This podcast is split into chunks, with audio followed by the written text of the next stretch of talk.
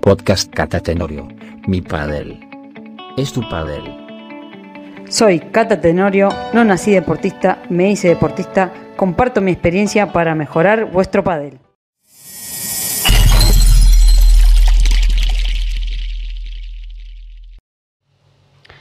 Muy buenas padeleros, muy bienvenidos a, a mi canal, a mi podcast.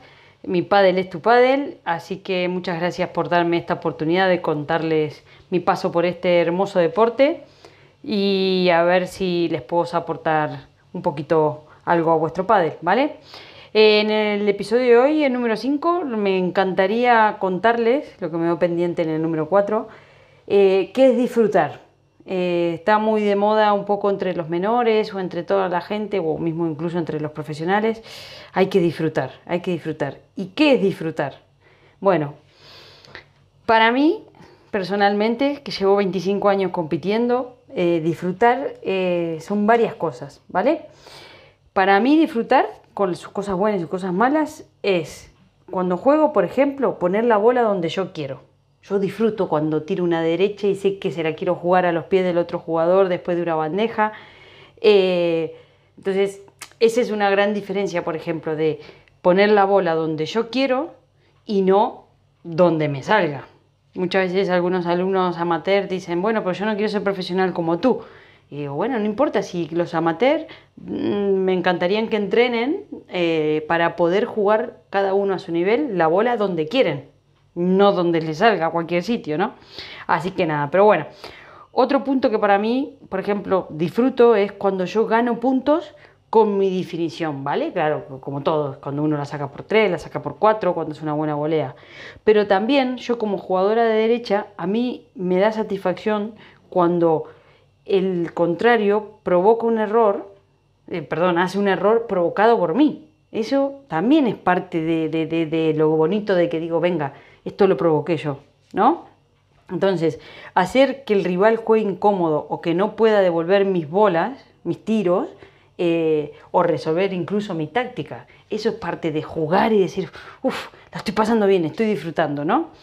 Después, otra cosa que para mí también es esto es cuando yo disimulo un poco mis carencias o mis defectos y fortalezco mis virtudes. Eh, supongamos que a mí me cuesta estar atrás porque soy mala defendiendo, supongamos, entonces intento lo más posible estar adelante. Entonces estoy ahí disimulando y donde yo ataco bien, entonces estoy disimulando supuestamente mis defectos y haciendo estrategias para yo poder estar en mi virtud, que a lo mejor puede ser la pegada, la, la volea, etcétera, etcétera, ¿no? Eh, ¿Qué otra cosa para mí también es disfrutar? Cuando estamos jugando al pádel, ¿qué, ¿qué es lo que hacemos? Corremos, saltamos, eh, frenamos, pensamos cómo jugar, esos pequeños nervios del partido, etcétera, ¿vale? Eh, un poco es hacer lo que toca en el momento que toca del juego, ¿vale? Otra cosa que para mí yo siento que he disfrutado es cuando me voy de la pista y me voy vacía y digo, hoy di todo, más de lo que hice no podía hacer, eh, no me quedo con esa sensación de, uy, podría haber hecho esto o lo otro. Si yo me voy vacía de la pista es, es que, he disfrutado, ¿vale? Que me lo pasé pipa, como dicen aquí en España, e intenté hacer todo lo mejor posible para yo ganar ese partido. Cuando pierdo, obviamente que no estoy contenta, pero sí, también parte de disfrutar y parte de, que, de, jugar y eso es perder y evaluar, después de perder, evaluar qué puedo mejorar la próxima vez. Eso es parte también del disfrute de, querer mejorar y no decir, bueno, venga, ya está, a, freír churros y listo. ¿eh? Después otra cosa que a veces disfruto yo también después de haber haberme vaciado en un partido, haber jugado un torneo que fue exigente, es tener agujetas, que son como esas dolencias, esos dolores musculares eh, de haber jugado. Digo, bueno, ayer, claro, estuve tres horas en la pista, entonces hoy me duele todo. Eso yo también lo disfruto, aunque parezca una locura, pero no sé. Así que, pero bueno, entonces, por, concluir un poco todo esto, la frase que lo digo mucho a quienes me siguen en las redes sociales, siempre digo que el resultado es aceptable, pero el esfuerzo es innegociable. Entonces, creo que parte de ese disfrute es ese esfuerzo que nosotros tenemos que hacer cada vez que jugamos, ¿no? contrario como lo que yo a veces veo en algunos jugadores que dicen, bueno, total, como me dijeron que disfrute, o sea, para otros creen que disfrutar es, ah, no, hago lo que quiero, tiro lo que quiero, me comporto como quiero la pista y total me río, jiji, jaja y, y no es así, total me dijeron que disfrute. Yo a veces lo veo, lo veo incluso en jugadores profesionales o tal, que, que, tampoco, es para, tampoco para risa, tampoco es para llanto. Más de una vez me han dicho, Cata, eres muy seria en la pista y después fuera de la pista no tanto. Y yo contesto, creo que en la pista uno está trabajando. Es como si un bombero se está riendo cuando va a apagar un, incendio, ¿no? Pero bueno, bueno, me fui por las ramas, perdonadme. Bueno, a todo esto, ya que, entramos un poco más en materia, eh, esto está como muy de moda lo que les digo, dentro de los, de los jóvenes, ¿no? De que, bueno, de que disfrutar y disfrutar. Y no, hay una parte de tensión, ¿vale? Entonces, eh, yo a los jóvenes les diría que tengan un poquito más de cuidado, ¿sí? Que, no van a estar siempre disfrutando la pista porque hay presión y cada vez que cada vez hay tensión más que presión, cada vez que uno va subiendo las expectativas de los resultados, eh, cada vez hay, hay, más, hay, más, hay más exigencia, ¿no? Entonces, pero ¿qué es lo que pasa? Como son jóvenes, hay una falta de cuidado. Entonces, no prestan atención porque se recuperan más rápido. Eh, a la hora de jugar eh, no se cuidan tanto las comidas porque tienen mejores digestiones o que asimilan mejor los nutrientes. Los jóvenes también muchas veces, bueno, tienen más sueño y se, se duermen en cualquier lado. Nosotros los adultos ya no, ¿no? Pero bueno, se tiene, en conclusión es como que se tiene menos disciplina y se castiga más el cuerpo, ¿vale? Pero por otro lado quieren disfrutar, ¿eh? Porque, o sea, todo esto también es parte del disfrute. Ah, no pasa nada, no me voy a dejar de comer la pizza si me gusta, si tal, si no sé qué, no le prestan atención, ¿no? Pero bueno, en fin. Entonces, eh, pero también acá hago una salvedad y que muchas veces yo veo a los jóvenes comparando con, con otros, no tanto, que están muy dependientes del fisio. Siempre es mejor que el otro lo ayude y en realidad, en mi época, o, muchas veces, por ejemplo, el oficio que voy yo siempre te da tareas para hacer, hay que cuidarse de estirar y demás. Así que, pero bueno, nada, eso es un poco un, inciso para los jóvenes que, que, quieren la parte buena de disfrutar, pero no un poco a veces la, la, otra, la otra parte, ¿no? Entonces, aquí lo que quiero decir también que por contra eh, a toda esa inmadurez, la parte de la madurez de un jugador es tomar conciencia de que todos esos cuidados y esas responsabilidades suman al rendimiento. No sentirse inmortal, eh, de que a mí no me va a pasar nada y que cuanto eh, que yo total no me duele nada, no estiro, no hago un montón de cosas, porque cuanto antes empiecen a hacer todos esos cuidados, más se van a alargar la vida deportiva hacia adelante y más calidad van a tener en los tejidos, en los músculos, en los tendones, para, el día de mañana, ¿no? Entonces, bueno, yo creo que los que empiezan antes a, tener esos cuidados son los que van a llegar eh, también antes, ¿no?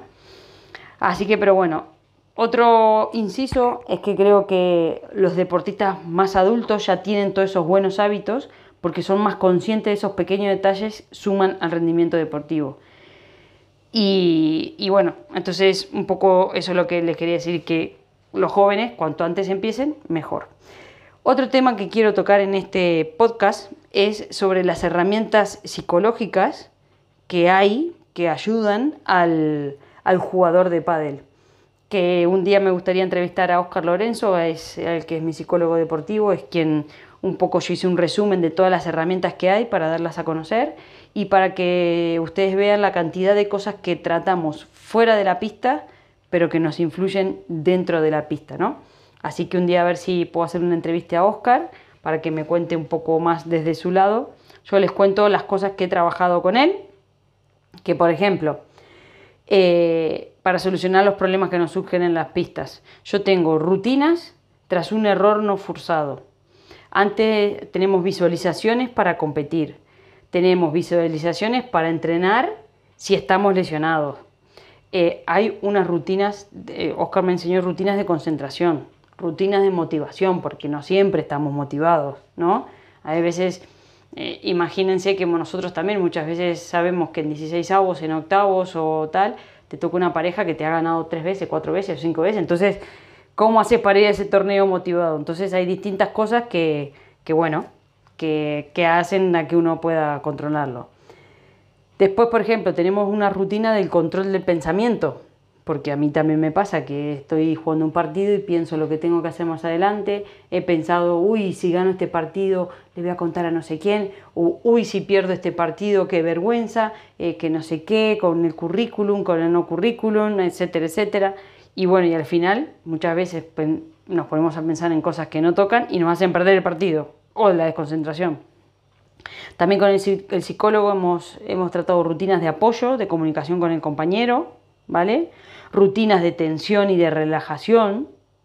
Después, otra, otra vez también hemos, hemos tratado en las sesiones un, ejercicio de toma de decisiones.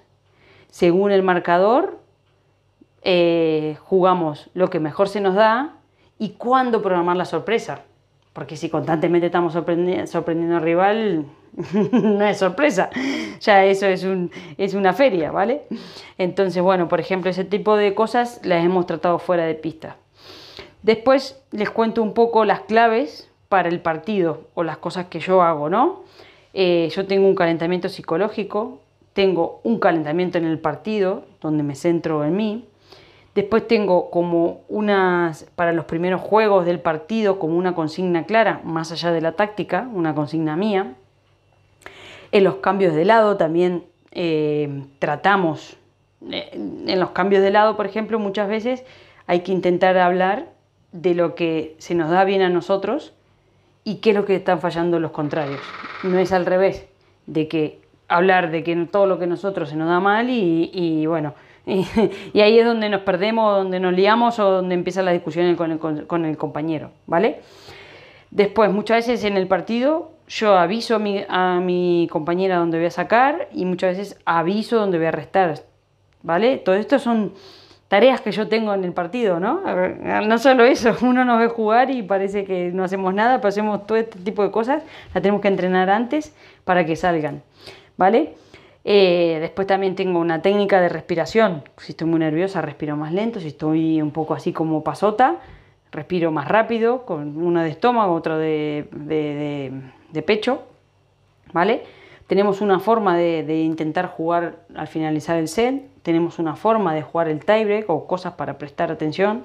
Y también, por ejemplo, tenemos eh, Em, los gestos corporales, tratamos de controlarlo. A mí muchas veces también, igual que vosotros, me gustaría romper la paleta, pero no, uno es profesional y el contrario nos está viendo y yo, por ejemplo, soy una jugadora que observo mucho mi contrario a ver qué me puede llegar a decir, a intentar leer lo que le está pasando al contrario para saber si a veces jugar más a uno, más a otro, cuál está fastidioso o cuál está con ese momento ahí un poco, un poco flow que le salen todas, ¿no? Así que nada, después les cuento el triángulo de rendimiento, que si al que no lo entienda puede ir a mi Instagram, tenoriocata.com, eh, arroba Instagram mejor dicho, que ahí donde en enero del 2019 aproximadamente hay un video cortito donde se explica el triángulo de rendimiento, donde Oscar me enseñó eso, que hay que intentar centrarse las piernas, por consiguiente la actitud positiva y, y que así solo salen los golpes, ¿vale? Después hay otro triángulo de la concentración, que este yo intento hacerlo mucho porque suelo desconcentrarme, desconcentrarme que es pensar en la táctica. Si funciona, si hay un acierto, voy y choco con mi compañera. Si no hay acierto, vuelvo, o sea, hay algún error, voy y choco con mi compañera, pero yo tengo unas rutinas de error, ¿vale? De, de, error no forzado, como lo comenté antes. ¿Vale?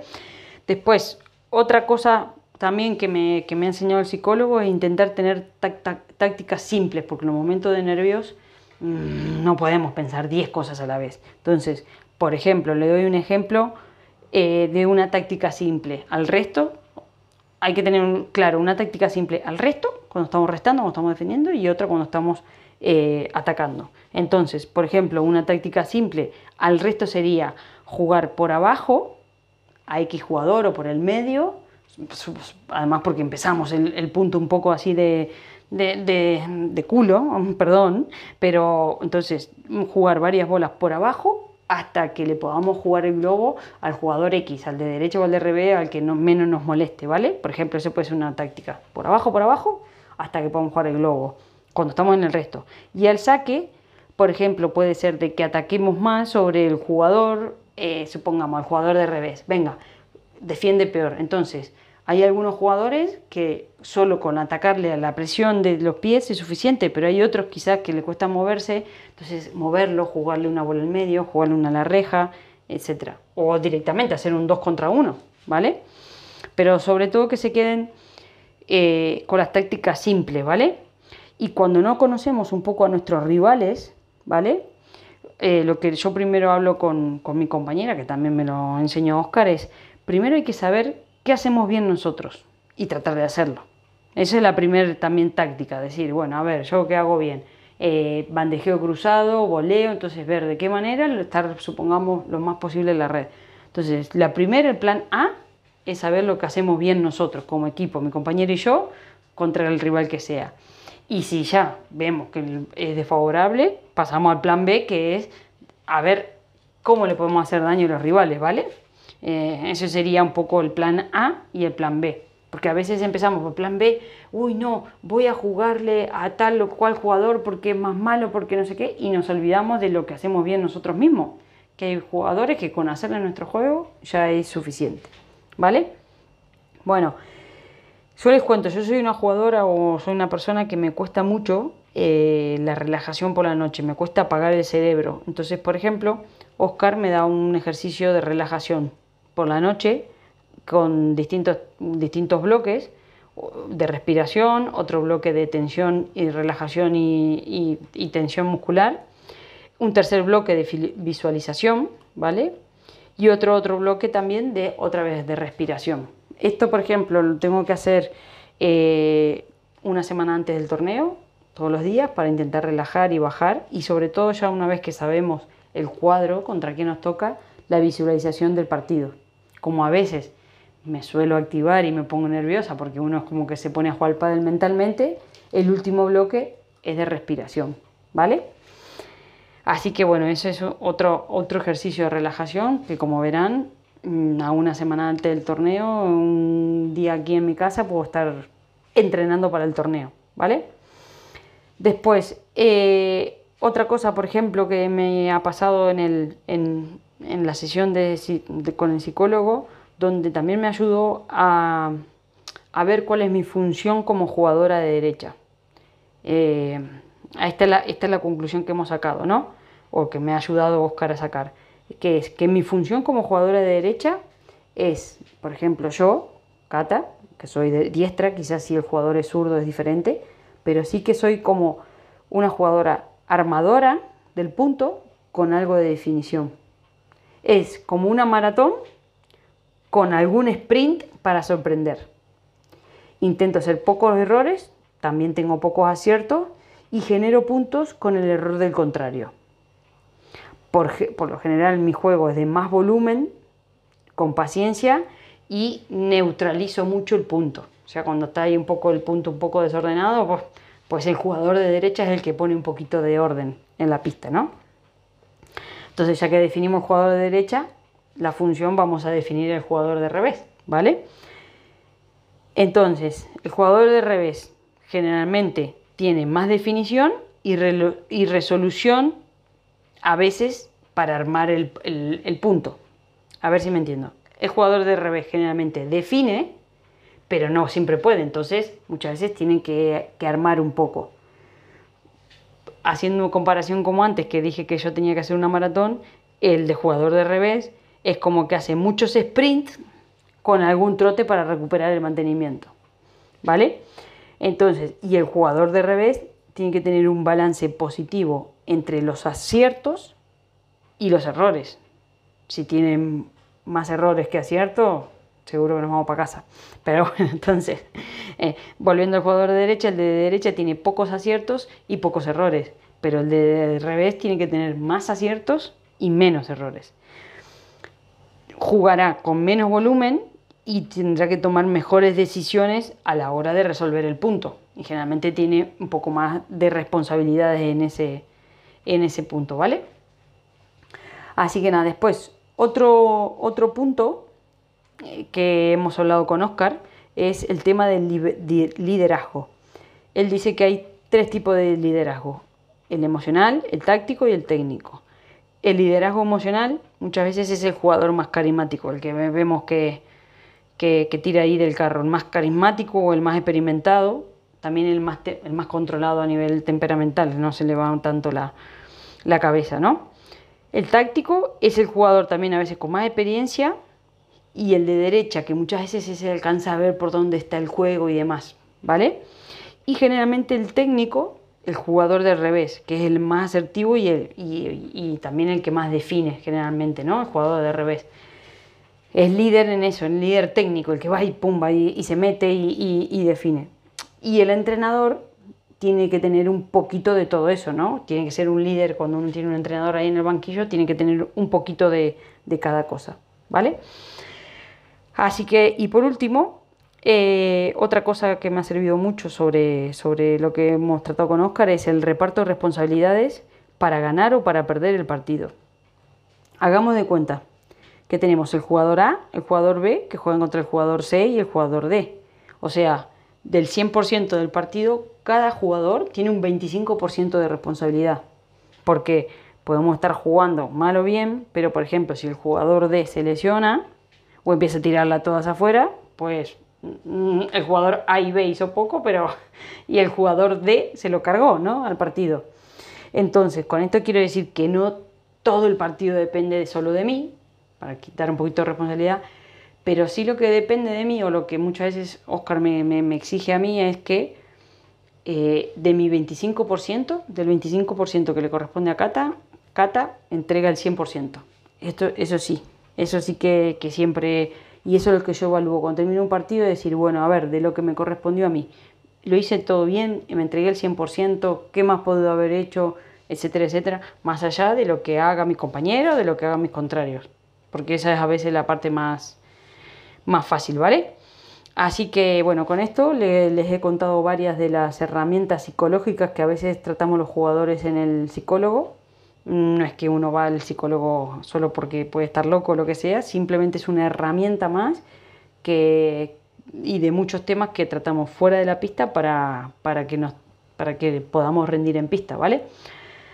Así que ya saben eh, dónde encontrarme. Mm, les dejo la frase que más se pega al podcast de hoy, que dice Michael Jordan, o por lo menos se lo leí a él. Dice, por más fuerte que sean mis piernas, es mi mente la que me convierte en un campeón. Y estoy totalmente de acuerdo, porque muchos jugadores vemos que juegan lindo, pero que les falta cabeza. Entonces al final juega lindo, pero no sirve. Y otros jugadores que no juegan tan lindo o que no vemos que tienen un tiro ganador o, un, o un golpe espectacular, pero sí que su cabeza sabe manejar muy bien los tiempos del partido.